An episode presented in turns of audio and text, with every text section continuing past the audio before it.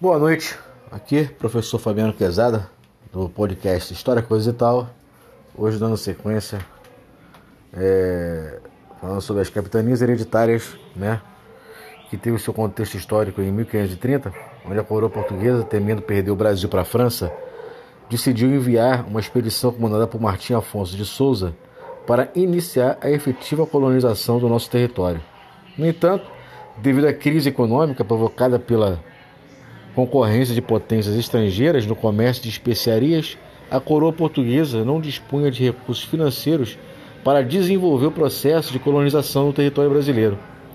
Por isso mesmo, entre os anos de 1534 e 1536, o Estado português decidiu dividir nosso país em 15 faixas de terra, denominadas de capitanias hereditárias, cada uma com um administrador, conhecido como donatário, cuja principal função era de investir na colonização da capitania. Ou seja, pelo sistema de capitanias hereditárias, o Estado português transferia para a iniciativa privada o ônus da colonização, o que caracteriza uma colonização particular. Legislação do sistema.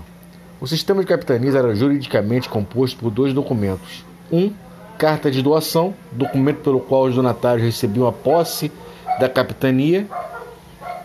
2. Foral, estabelecer quais eram os direitos e deveres dos donatários.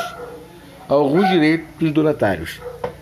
Criar leis, estabelecer a justiça, escravizar índios, cobrar impostos, cunhar moedas, alguns deveres dos donatários, policiar a capitania, doar seis marias, propriedades privadas, garantir o estanco sobre o pau-brasil e sobre as drogas do sertão, cacau, baunilha, amendoim, canela, cravo, castanha, pagar impostos da coroa portuguesa, dízimo e quinto, causas do fracasso.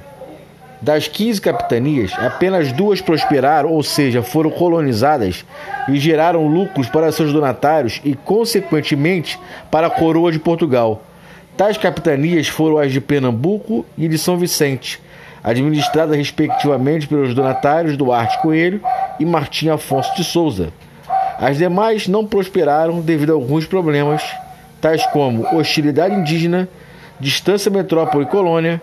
Uma parte significativa dos donatários eram membros da baixa nobreza e da pequena burguesia portuguesa, o que significa dizer que não dispunham de recursos financeiros suficientes para colonizarem as suas capitanias. Então, meus queridos, hoje a gente fica por aqui, né? Falando aí sobre as capitanias hereditárias. Na próxima semana a gente volta falando sobre os governos gerais. E peço desculpas aí pelos barulhos, né? Externos aqui, não tem jeito, dentro de casa, às vezes, né, com filho, cachorro.